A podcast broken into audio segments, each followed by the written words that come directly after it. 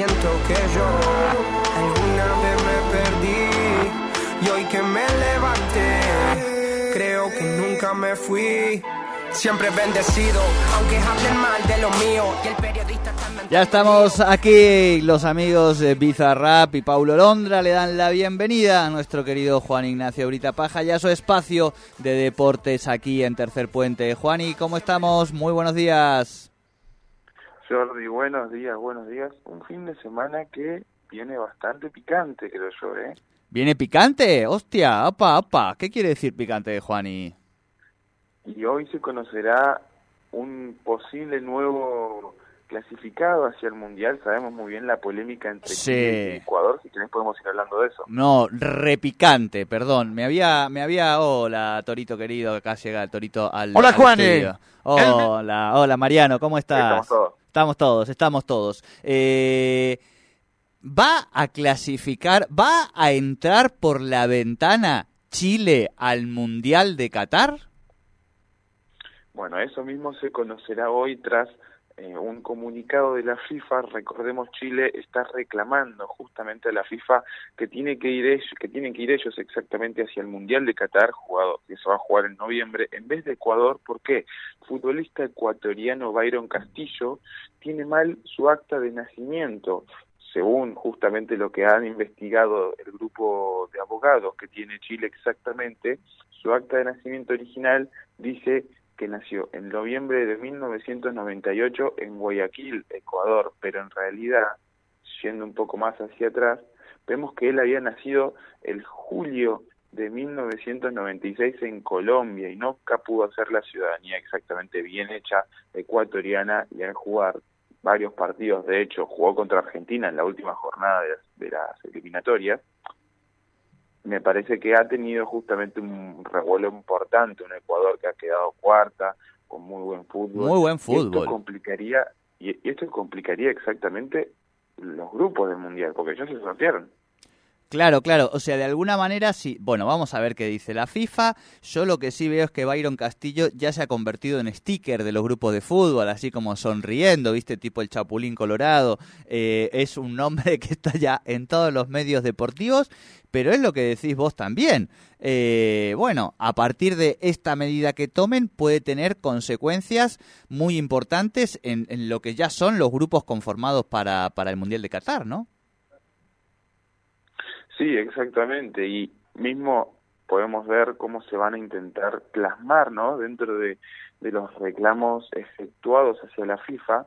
Y justamente eh, el bufete de los abogados, bien dicho, de, de los siguientes eh, chilenos exactamente, vemos que han dejado establecido que si la FIFA no falla en su honor, terminarían yendo a- a- al Tribunal Arbitral del Deporte exactamente a reclamar. Impresionante. Bueno, esto lo vamos a saber hoy, sin lugar a dudas que va a dejarnos eh, mucha tela para cortar, eh, mucha charla y mucha discusión, porque además es lo que decís vos, eh, me parece, o por lo menos lo que hemos visto, ¿no? Después obviamente ya sabemos cómo son las cosas de cuando se ganan en los escritorios y demás, no, no, no hace falta Sí. ahondar, pero Ecuador ha hecho una muy buen, un buen torneo de clasificación. Ha sido un equipo eh, difícil de vencer, digo, que, que, que se ha parado bien y para mí un justo, eh, digo, eh, eh, ha ha quedado por encima de Chile y con justicia en cuanto al desarrollo de fútbol, a cómo, a cómo ha sido todo su, su torneo, ¿no? Sí, exactamente, y creo yo que por eso mismo es algo importante intentar eh, recalcar, ¿no? El gran torneo que ha hecho Ecuador, eh, obviamente si llega a quedar descalificado del Mundial, es algo, por así decir, decirlo, anecdótico para todos los demás, pero no para Ecuador, obviamente, porque hace muchísimo tiempo no clasificaba un Mundial, y ahora mismo tener esa posibilidad de haber jugado muy bien, haber quedado cuarto, haber clasificado, valga la redundancia, directamente al Mundial, ahora mismo en el grupo A, justamente con Senegal, Qatar y Países Bajos, está peligrando su clasificación por un, simple error tal vez de papeleo que se ha hecho eh, con un futbolista y que no se ha tenido en cuenta exactamente ni siquiera en Conmebol y tampoco en la FIFA. ¿Qué quiere decir esto? Chile llega a dar justamente con el resultado a su favor, tenemos que ver cómo quedaría la fase de grupos con Chile dentro de los consiguientes justamente eh, partidos que tendría que jugar, porque Chile, si llega a clasificar justamente contra, eh, contra Ecuador, vemos que quedaría a su favor la, la, posesión en goles, diferencia de gol, mejor dicho, que Perú. Perú quedaría exactamente en el repechaje, ya hablaremos de la selección peruana, y Chile, si llegan a darle la clasificación, quedaría cuarto, es decir, integraría el grupo de Senegal, eh, Países Bajos y Qatar. Después, Brasil, Uruguay y Argentina no tendrían problemas. Claro, claro. Eh, Juanín, bueno, esto, este, eh, insistimos, este es el tema del día porque, digo, puede dejar mucha tela para cortar. Aparte, yo soy ecuatoriano en este momento y me dejan afuera del Mundial por escritorio y, y no sé si no armo este, la quinta guerra mundial, te quiero decir. O sea, no, no es menor quedarse para un país en términos de recursos, pero todo, sobre todo de de alegría popular, digamos, ¿no? Ser parte de, del mundial y de un mundial que, que, claramente va a tener, salvo Italia, salvo algunos casos, tiene las mejores selecciones. Así que bueno, vamos a ir viendo. Dejamos este tema acá. Obviamente el lunes, Juani, este va a ser parte también de nuestros temas de, de agenda, pero si te parece, nos metemos un poco más en la agenda deportiva de este fin de semana. ¿Cómo no? Y Empezando justamente el fin de semana, también me gustaría empezar por cómo se vivió ayer la Nations League con un Portugal contra República Checa ganándole 2 a 0 goles de Cancelo y Bernardo Silva de una manera muy buena. en Portugal que de a poco va recuperando su nivel que vimos en la Eurocopa. Luego Suiza perdió de local contra España, tuvo España, Jordi 1 a 0, España que viene muy fuerte también para el Mundial. Sí, sí, sí, sí, ahí lo tenemos a Luis Enrique y bueno, y Gaby teniendo un papel protagónico con sus 17 añitos, ¿no? Sí, bueno, también conocemos la polémica, ¿no? Con Shakira y Piqué y de Gaby, ¿no? Ay, ay, qué momento este, recién lo hablábamos. No sé si no, no nos vamos a dedicar algún día a una columnita, un programa, algo para hablar de, de Shakira Piqué, digamos. Eh, ay, ay, ay. Yo, lo, yo desde acá le mando un un saludo de acompañamiento a Gerard Piqué. Este, no porque crea que está bien, digamos, lo que ha hecho o lo que no, sino porque creo que este va a ser eh, su años horribilis, digamos, para Gerard Piqué, después de lo que fueron, digo, un año muy difícil en el Barcelona, todo lo que tiene que ver con la trama de los audios de llevar la, la Supercopa de España a Arabia Saudí a través de la empresa de Piqué, todo lo que implicó ese costo, digamos, social eh, en los medios, las críticas tan fuertes que, que ha tenido, y ahora se separa de Shakira. Sí, la verdad, muchas cosas en un simple año. Pasar de jugar mal encima con el Barcelona a tener un buen nivel, recordemos cómo ha Sí, tal cual. Encima. Entonces ha sido una montaña rusa de emociones totalmente gigante la de Piqué este año.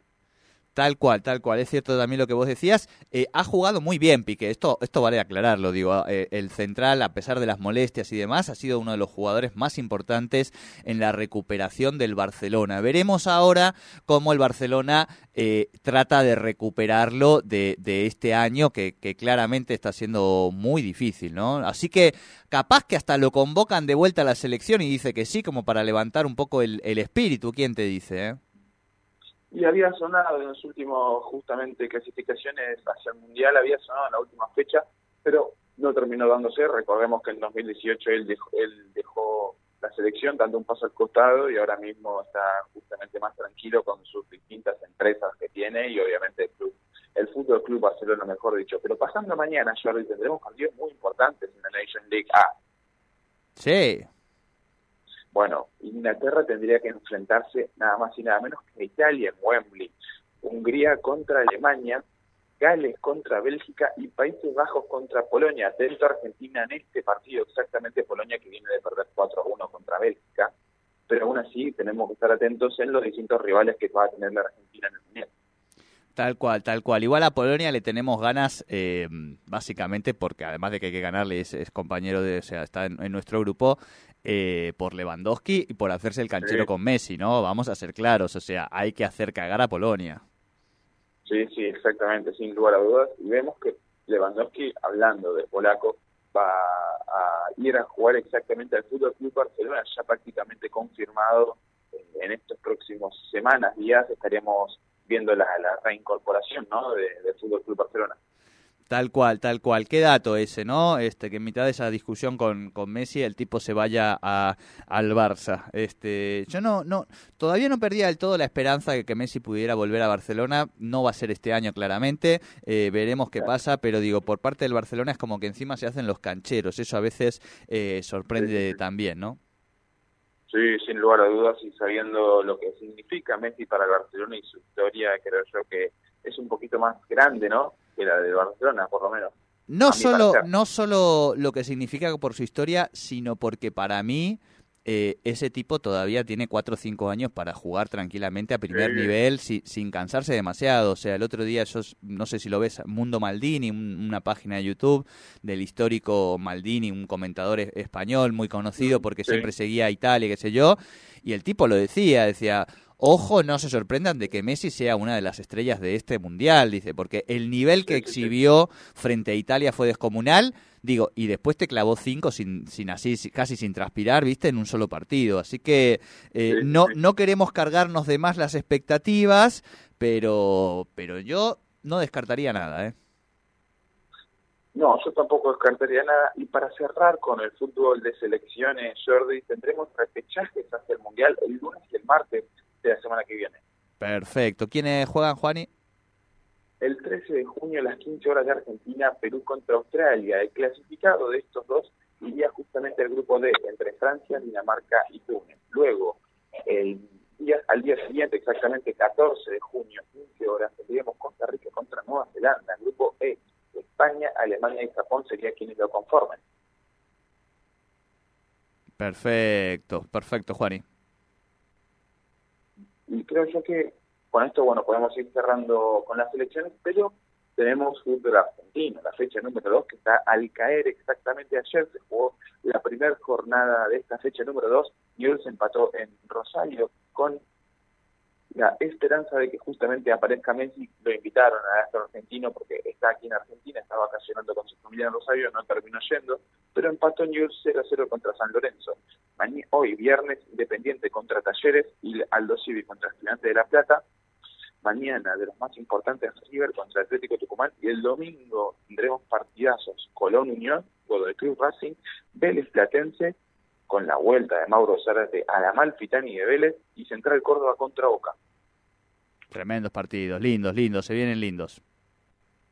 Sí, y ya, obviamente, cerrando con el fútbol, podemos pasar a lo último que tenemos, Jordi, este fin de semana y a fin de junio. ¿Por qué? Primero, domingo 12, 8 de la mañana, la Fórmula 1 de Azerbaiyán, el circuito callejero de Baku. Tendremos una muy buena Fórmula 1 este fin de semana con obviamente las cuales el viernes, el sábado y la carrera principal el domingo, en la que, bueno, se armó un poco de polémica, no sé si estás enterado de lo que pasó en Mónaco hace No, no, contémoslo a la audiencia.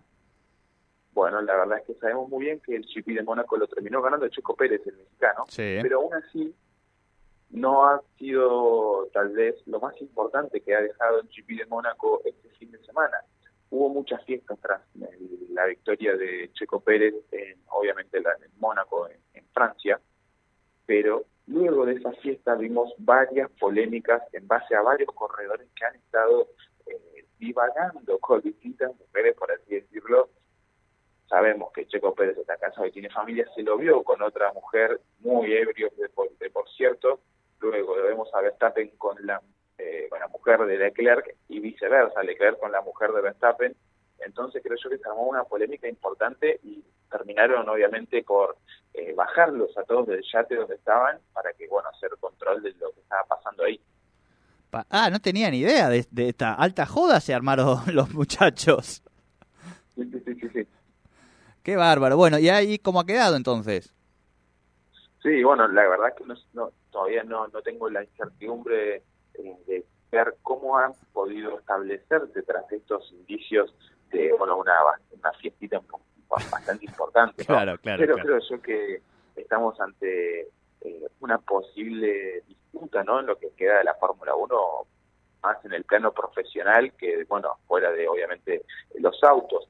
También, Jordi, déjame decirte, fin de junio, para cerrar hoy, tendremos el tercer Gran Slam en Wimbledon con bastantes polémicas. Por cierto, 27 de junio empezaría este torneo en Inglaterra.